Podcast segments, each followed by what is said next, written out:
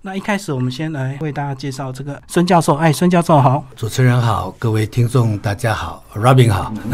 那 第二位是我们的文鲁宾，嗨，主持人好，大家好。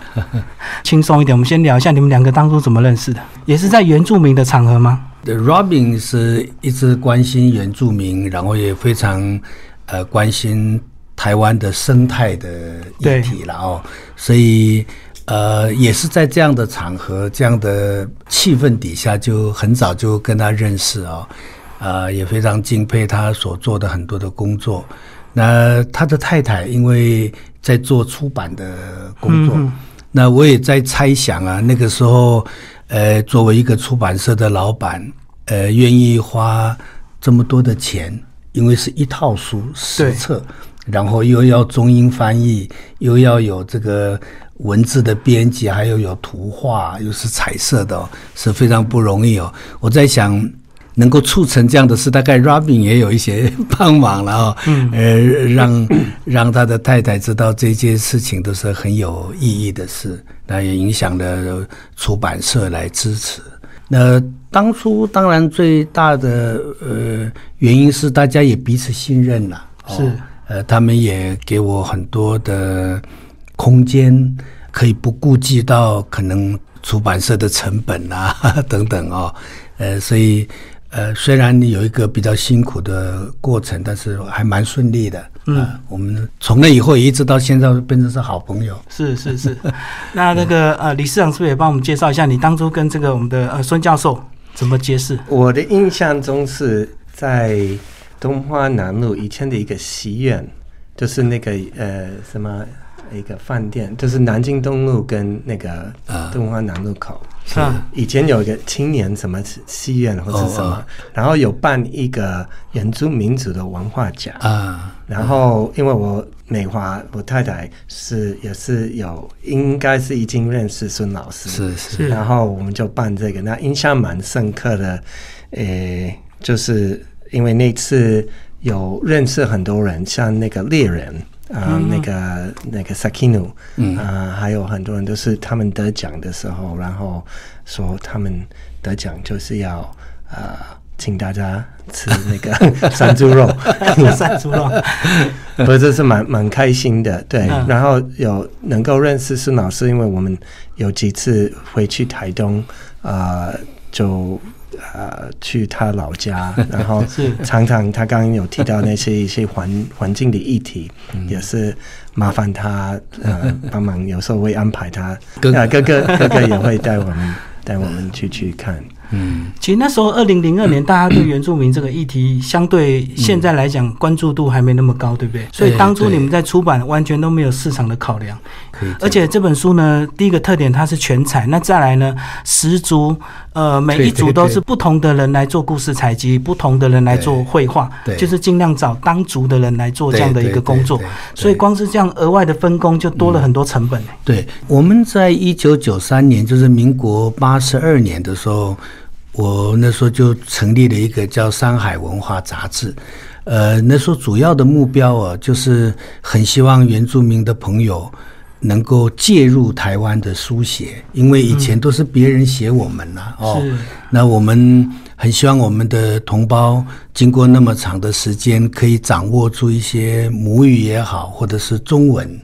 呃，能够自己发声了，哦，所以那时候办这个杂志的目标。本来就是希望能够让自己的同胞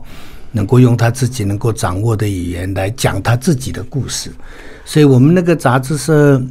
比较是偏文学的，所以那个时候啊呃出版社这个社长。洪美华小姐，她呃有这个想法的时候，因为我们那个时候已经认识了非常多的原住民的作家，嗯，呃，无论有名没有名，但是已经开始在做写作的工作，所以呃，我们一口答应，是因为我们有一点点把握，可以找到适当的人来，而且是当族的，就自己族群的哦，能够能够去写，所以呃，除了少数的几个像。呃少主，呃，因为要找写手，那时候比较困难，所以我们就找了一个，哎，那时候就找了简史郎，他其实是一个会讲少语，然后又是长期研究少族的语言文化的人，所以找他画者的部分，我们也几乎都是找同族的人，对对对，所以有一些配合的条件成熟了，所以。一方面呢说，虽然没有人太认识原住民，可是我们已经有了一批人可以做到这个事。哦，等于之前那个《山海》杂志就是等于在提早练兵，就对了。哎，对对，然后让这个各族的人，你们你们都有一定的这个熟悉，有一定有一定的。嗯，啊，他们也对我们有信任，所以你知道，做出版或者是其他工作，尤其在现在一个商业的社会哦，要能够彼此的信任是是很重要的事情。呃。我们这套书出来以后，我们跟作者、画者几乎都没有什么我任何不愉快的事情。有些书出版之后会有一些摩擦，对对对对，呃，编辑的角度或者是这个创作者本身角度有时候不同的话。导致我们的同胞因为比较浪漫哈，有的时候呃吃脚那个文章啊，这个有，但是都是非常愉快追求完美的。对，哎，那孙教授，你讲这个，如果由自己族人来写故事，或者自己族人来创作，跟这个由所谓的专业的画家或专业的文史工作者来写，它差别跟意义在哪里？第一个意义当然是我刚才讲的自己发声嘛，哦，嗯。第二个呢，我们自己的同胞哦，画的东西啊，它虽然不是专业什么都。画家，可是呢，他会摸到我们最最真实而且平实的一面。有的时候，你知道，你那个技术太好哦，你会把那个原味弄掉，太过于追求那个艺术的价值。对啊，如果你你是一个又是自己的族人，那个感觉又抓得到，然后呢，你你画的东西又比较平铺直叙。让同胞一下子可以感受到，外面的人看的也会很特别，因为你看多了那种非常精致工匠的东西。哎，对你看到这种非常朴拙，反而更能够反映原住民本身原来的性格。哦，是 啊，也是一个卖点。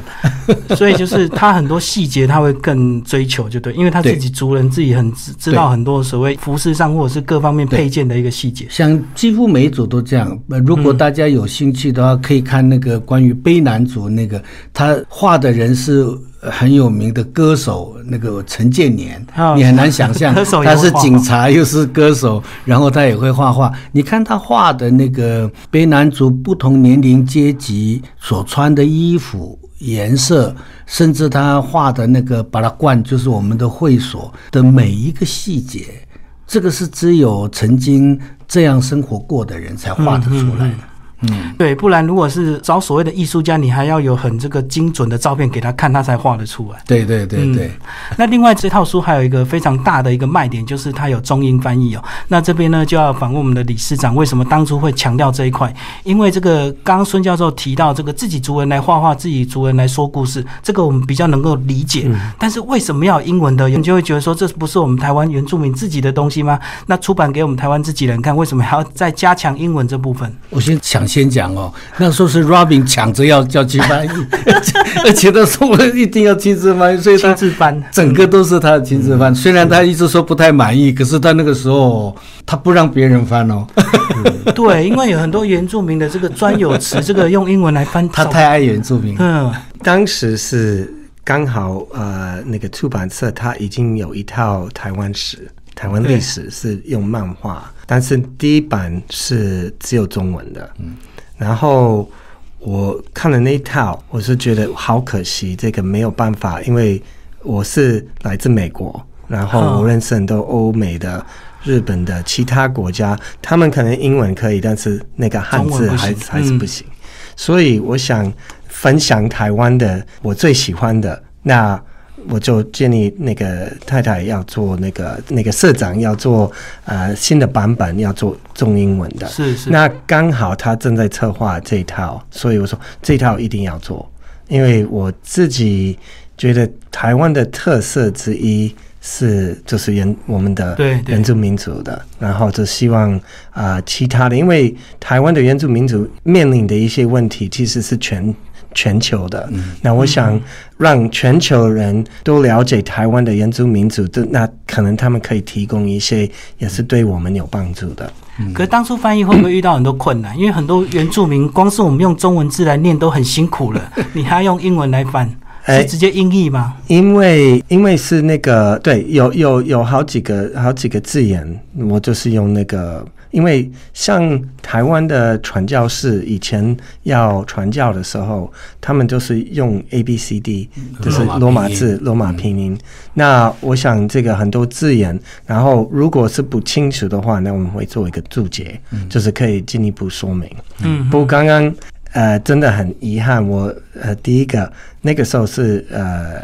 身体的状况不是很好。然后那个社长也很急，然后所以比较没有时间做那个校对跟 更好的。那更重要的就是，我觉得是这个里面有很多精彩的，像呃初步的语言的说明，还有一些历史跟一些脉络，是是啊，我们还是希望，如果听众当中有人要补助，非常欢迎，我们要要做一个更大的。更大的计划不只是把那个另外呃六组要写进去，那可能有一些平铺组也可以，还有做更多的英文。我想这个就是我很幸运，我的母语就是英文，但是现在也是世界的沟通的一个一个语言，所以我想如果我们可以多做一些这方面的，那台湾的特色，更多人可以可以了解。嗯。刚刚讲到这个，呃，还差最后的这个六组，所以是不是就来帮我们介绍一下？我记得我小时候去这个校外教学，当初玩的我们都是九族文化村，所以我们印象是九族。那后来你们出这本书的时候已经到了十族，那现在已经又到了十六族，那是不是稍微再帮我们补充一下目前的其他的另外六族的一个现况？好，大家都知道，原来那个原住民九族这个分类哦，是日据时代很多的。人类学家、语言学家用当时的呃人类学的标准，他们觉得可以做客观的分类了啊，分类出来的族群，而且它的名称也是日本人这个命名的，呃，主要大概都是用那个族群的人这个词汇来给它命名，是呃，比如说那个达乌。达悟族也好，或者是周，都都是哈。那也有一些不同的。那这个当然是日据时代分类下来的结果。其实从日据时代确定以后，一直到中华民国政府来，几乎是到公元两千年，也就是民国八十九年，呃，台湾的官方。承认的原住民族群的分类就是那个九族，这也就大家都习惯的哈。不过，呃，大家也都知道，台湾原住民的运动啊，从民国七十年代、八十年代，大家努力啊，呃，我们的同胞对以前我们被称为三胞，大家同胞觉得不舒服嘛，哦，要求证明成为原住民。后来也被接受了，然后再发展下来，我们的很多的同胞也开始呃质疑过去日本人分的九族啊，这个分类还是日本人的观点，也是所谓的就尽管他说是一个人类学的标准，可是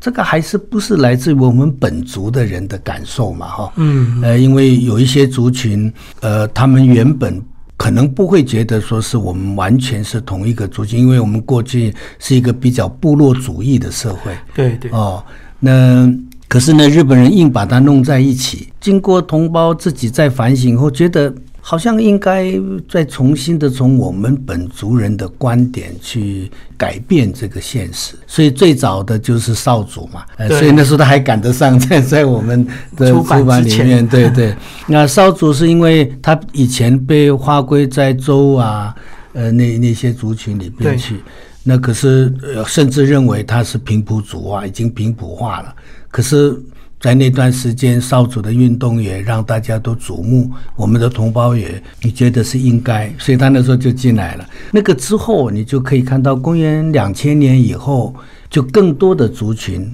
比如说阿美族里面的被包含在阿美族里面的，像格马兰、嗯、萨基扎亚，哎，他们也有他们的历史，也有他们的语言，然后也有他们的 feeling，因为不同的时代说的遭遇不同。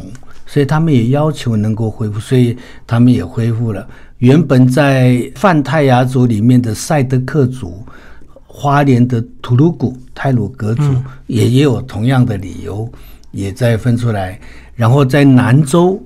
以前被划归成州族南部的州族的夏洛瓦跟那个卡纳卡纳布，呃，他们也也认为应该要重新的恢复过来。所以你就可以看这个发展的过程哦，并不是说原住民要故意去这样分类，而是。我们本来就被这样分类，有我们自己的感受哈，所以现在变成十六个族群，呃，也是一个自然会发展的事情了。那对我们比较遗憾的就是我们这个来不及哦。将来刚才 Robin 讲的，如果有很多人很很重视这样的事情，可以多多帮忙，包括政府机关哦。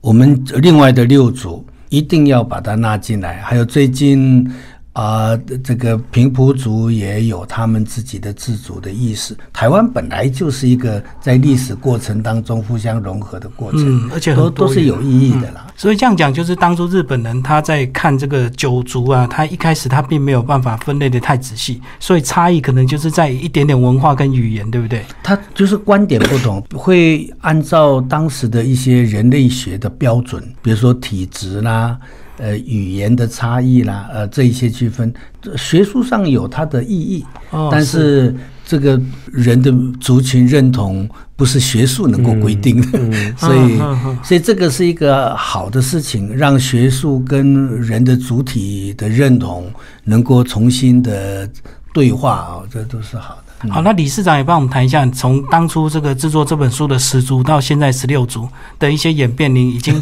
这样也观察了，这样又过了十六年了，很快哈，刚好十六年十六组，对对对，刚好我我记得那个时候是少族对。被呃刚被证明，二零零一年，对。呃，然后嗯，因为我自己也是呃就。看了一些人类学相关的书籍，然后都了解，呃，我祖国美国还有加拿大、南美洲的，嗯，也有一样的还有还有那个欧洲的那个沙米，那个在芬兰都是北欧那边的，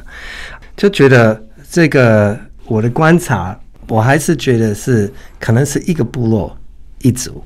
嗯，就是有这个，当然他们可能有一些共同的文化、语言各方面的，但是还是你在你在哪个山谷跟另外一个山谷，虽然是同一组的，它可能有不同的动物、植物，呃，真菌类。各方面的，然后那个台湾的也是很特别、很奇特。我们的气候，嗯，也就是过一个山谷，它那个气候可能是有有有改变了。嗯，所以我这个呃，台湾的族越来越多，我觉得是一个必然的嗯的现象，而且我觉得这是一个好事情。嗯嗯，对，现在那个拼谱组的这个这个运动也是。也是还还是有蛮多像呃凯特格兰，他们他们也希望可以可以被肯定。那当然有一些，因为有一些政治因素或是一些资源的分配的因素，所以有时候也比较复杂。但是我当时我不知道是不是日本时代，好像他们知道有很多人都组，但是可能是。行政管理比较方便，他们完全知道。他们对平埔族的分类也非常细，嗯，也有九族、十族以上，嗯嗯，他们也都做了调查，包括他们的语言。所以学术上是是大家都有这样的认知了。不过就是后来政治上、行政管理上、资源分配上啊，一弄了以后就变得比较复杂。不过现在是一个一方面讲全球化，但是又一方面要讲这种非常在地知识、很 logo 的经验，是生物多样性或者是文化多样性很重要的精神嘛？哈，如果很多东西哦，你都一下子都把它看成同质以后，其实可以会弱化我们很多的想象力啊。嗯嗯嗯，所以也不用太害怕这个哈，这是好事。那这样子来讲的话，那今年呢？现在是二零一八年，未来还有哪些族他们目前正在努力，正在证明？现在的比较主要大家关心的就是那个平埔族的部分。哦，平埔族他们现在也想要回归台南那一带的这个西拉雅哦，还有有一部分格马兰族本来也并已经被承认，但是要成为北格马兰族，还有一些问题嘛，哦，还有一些情况要处理，还有嘎哈乌啊，呃，好多还有好多，那怎么样去好好的处理这些问题？然后也借这样的方式，让那个已经消失掉的语言文化跟非常在地的认同，跟在地的组织能够起来。其实这个对台湾是一个蛮有挑战，但是也很很有意义的事。所以这样讲，其实原住民的这个呃证明，其实他们要跟时间赛跑，对，因为如果他拖越久，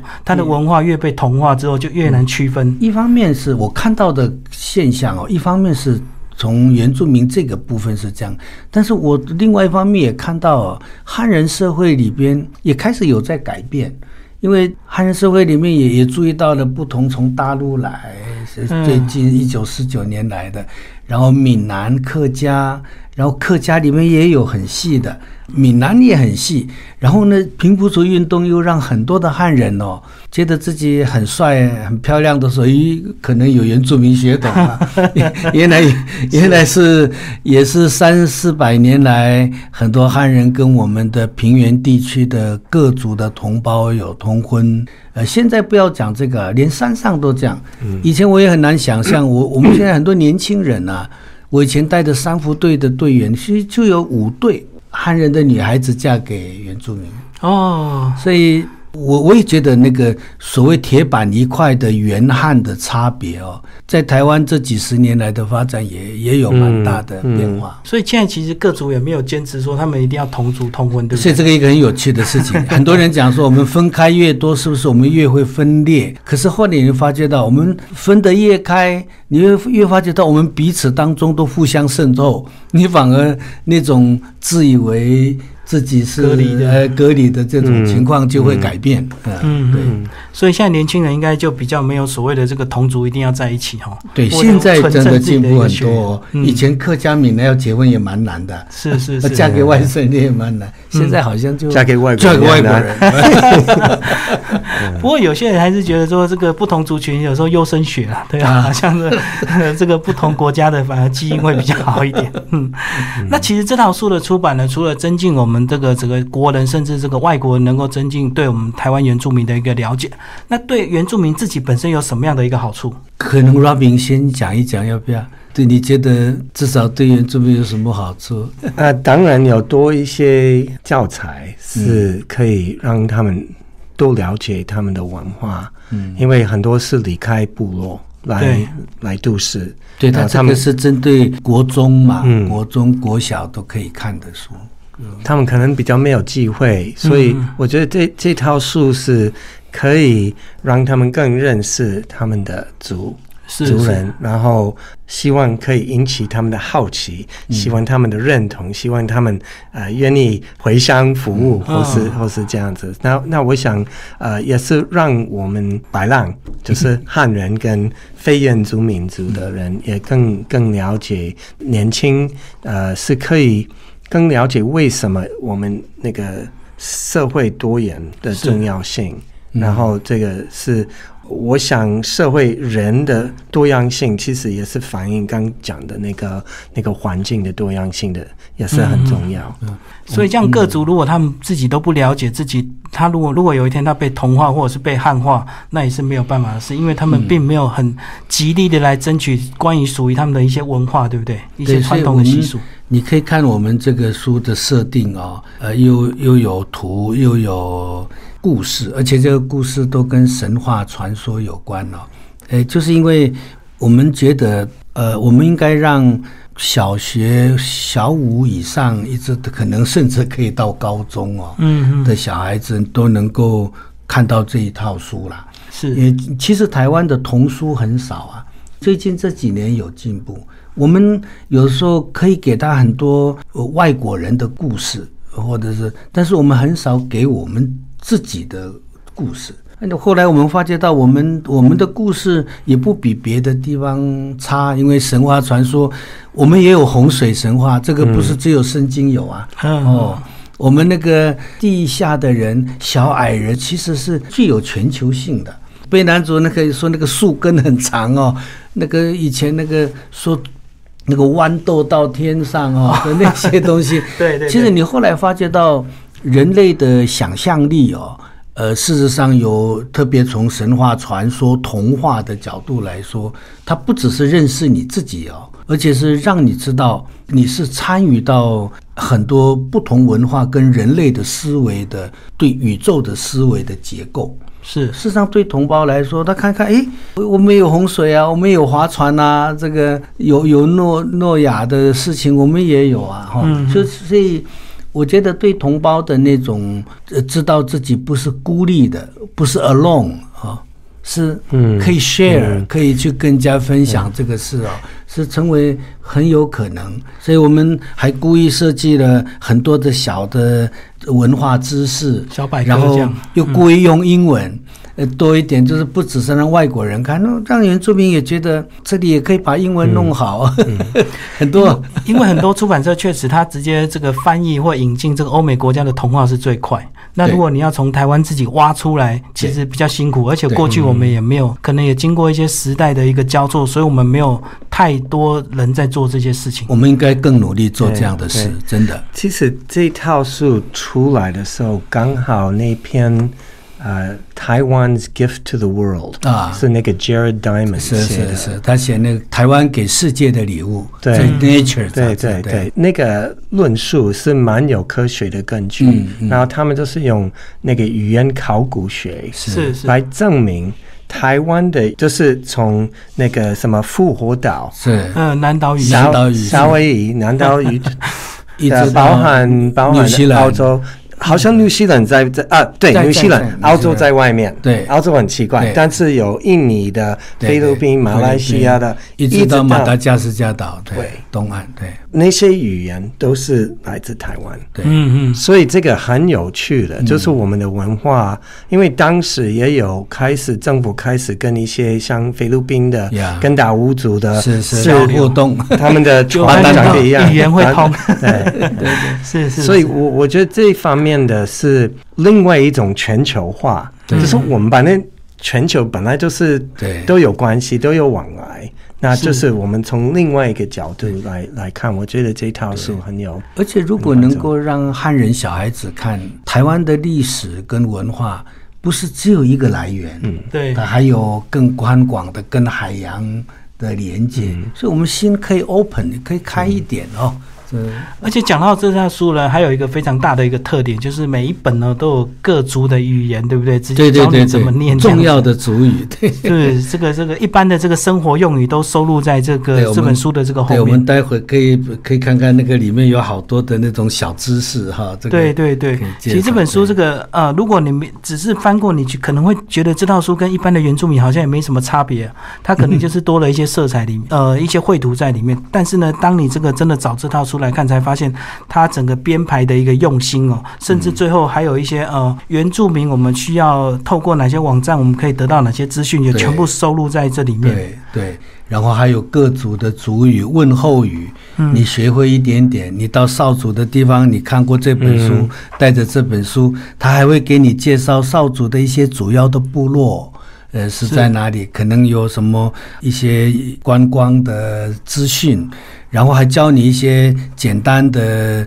他们的这个少主的文化语言，其他各族也都是这样。所以你到那边，你你如果去玩，然后你跟他讲 “inavau”，你成到一个卑南族，你用“你好”用卑南话去问，那种感觉就是不一样，同胞也会非常开心的哦，所以很有用的。是是，相信。如果要买东西或是什么，可能会算你比较便宜。接下来李市长来帮我们谈一下吧。当初二零零二年，其实这套书出版呢，在出版界还是一个蛮大的震撼，对不对？因为这本书的推荐人非常多，所以大家其实都蛮期待这套书的一个这个出版。那当初的这个推广跟直到现在，你们感觉这个有没有推广越来越容易？就是大家对原住民的这样的意识已经抬头，然后越来越愿意去了解原住民的一些呃传统的文化跟。跟习俗。的确，这个是当时比较少见的，像比较有系统的这样的，对，所以那后来有蛮多的。是有有出来，所以呃，也可以说是消费者有很多选项。那对于我们这套呃，可能是不见得好，但是从整体比较宏观的，就是整个原住民族的意识，那个了解，我我想有增加很多。嗯，就是以前出版的人少，那现在出版人越来越多，大家选择越来越多，可是这个对大家来讲反而是好事嘛？嗯，那是好事。但是我我也注意到市场上这些出版的这些情况。当然，我我我们是不是自卖自夸了哈？我还是觉得这一套书是一个比较有一个内在的思想，嗯，去去铺陈的一个，这里面包括很多编辑上面的小技术，而且怎么样在这么。一本小小的书里面能够涵盖更多面的资讯哦，就是我还是觉得是一个相当不错的书，而且我觉得将来我们还可以在这个基础上面哦，呃，精益求精啦。呃，如果将来我们还有机会来做这样的事，我们不但故事的选择，还有那些它里边所应该呈现的这些内容哦。一定会更好。我觉得台湾一直需要更多这样的。现在有一些出版的东西哦，太个体化，就是一这里一本，那里一本，零散很零散系统，你看不到一个全貌。那这种全貌型的编辑出版哦。我还是觉得是比较能够引导大家去掌握一个比较比较完整的民族图像的方式，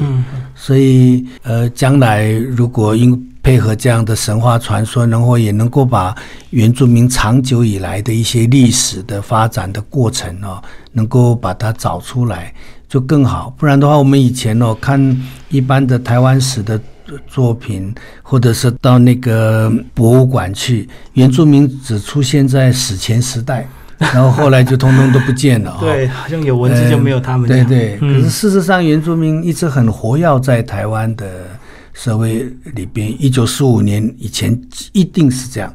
对，中央山脉还是原住民很活跃的地方。一九四五年这个七十年受伤比较多，可是在一九八零年代以后。我们还是很有活力。其实台湾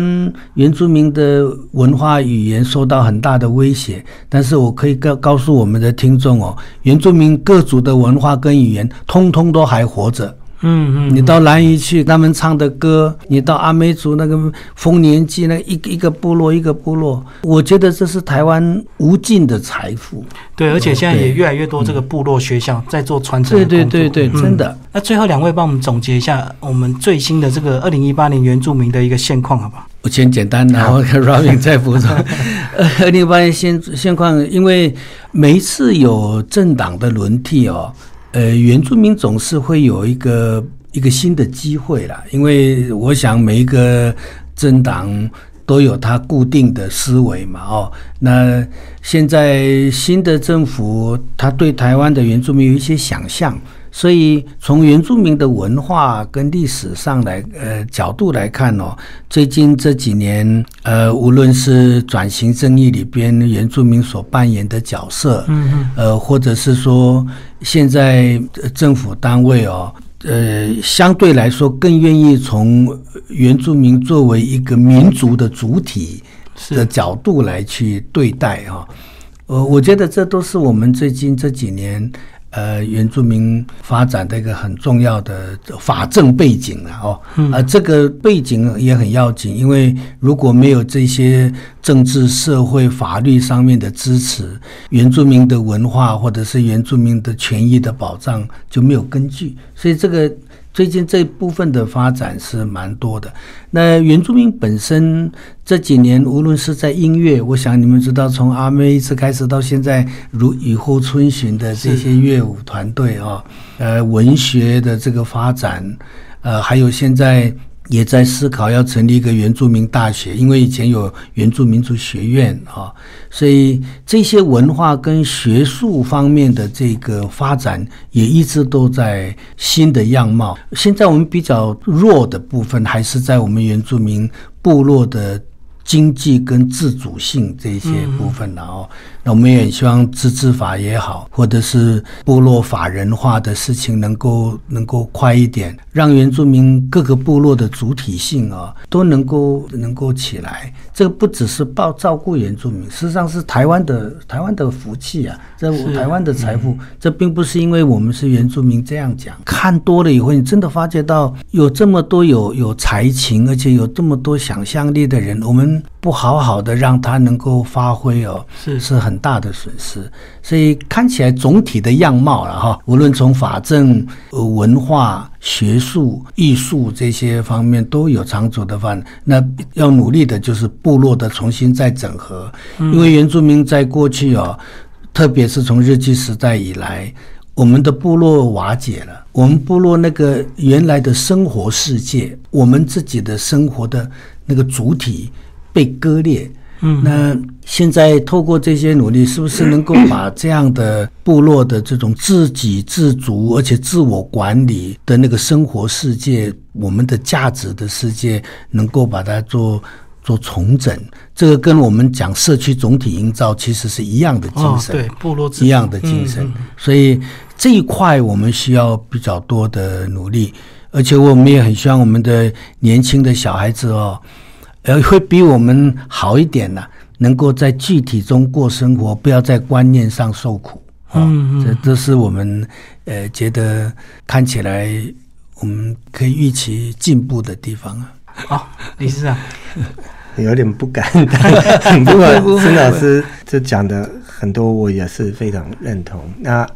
我自己比较现实的问题就是土地。的问题，所以所以现在那个像原住民族基本法，呃，原住民基本法那个有很多执法，到现在还没有落实，它已经十七十八年了。对，二零零五嘛，二零零五，二零零三年，所以是三年。所以这个里面就是有很多问题。那我我是觉得这个不一定是有一个方案。但是有一个方向，那那个方向是我自己的了解，就是要尽量提供一个原住民族的原有的固有文化可以继续发发展发展。那我是想台湾不晓得那个八仙洞，他们说是三万年前，是是，就是有台湾有人在台湾，而且他们的技术非常非常发达。对，那。后来好像就是有一两万年就没有记录，然后大概六七八千年，就是有有原住民族的，但是七千年的嗯。就有原住民族，就是现在孙老师其他的人的祖先都已经在台湾，那经营台湾七千年的，然后就是那个那个外国人来台湾，第一句话就是伊拉 Formosa，是美丽岛，所以可见他们有在。永续的经营，他们在生态多样性，他们在一些珍惜资源跟社区的，不是说完全都是，对对，就是不打仗，但是那种打仗应该是跟规矩的，有规矩的，而且是可能跟这个跟经济跟那个整个整个状态有有一点关系。是，所以我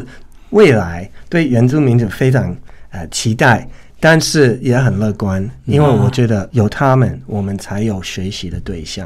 而且那个学习的对象是可以如何过一个比较永续性的生活。对啊，确实，我们现在看到很多原住民的原创的东西，这个原创商品在国际舞台上开始发光发热，都超过我们这个本来我们所谓汉人的一个想象，对不对？对，最好汉人学学我们的幽默，这样对，大家开心一点啊！我觉得这个应该给我们多快乐一点过日子。是啊，是啊。好，今天非常感谢我们的这个孙大川教授以及这个呃文鲁宾理事长为大家介绍台湾原住民的神话与传说。那在后面这个呃连续每个礼拜呢的每个礼拜三，我们都会来请这个孙大川教授来介绍我们这个十本书的这个十组，每一组我们都来做一个详细的一个介绍。那听众朋友如果有兴趣呢，也可以呃来这个去搜寻新自然主义他们这套书哦。好，谢谢两位，谢谢谢谢谢谢主持人啊，谢谢 Robin，谢谢老师。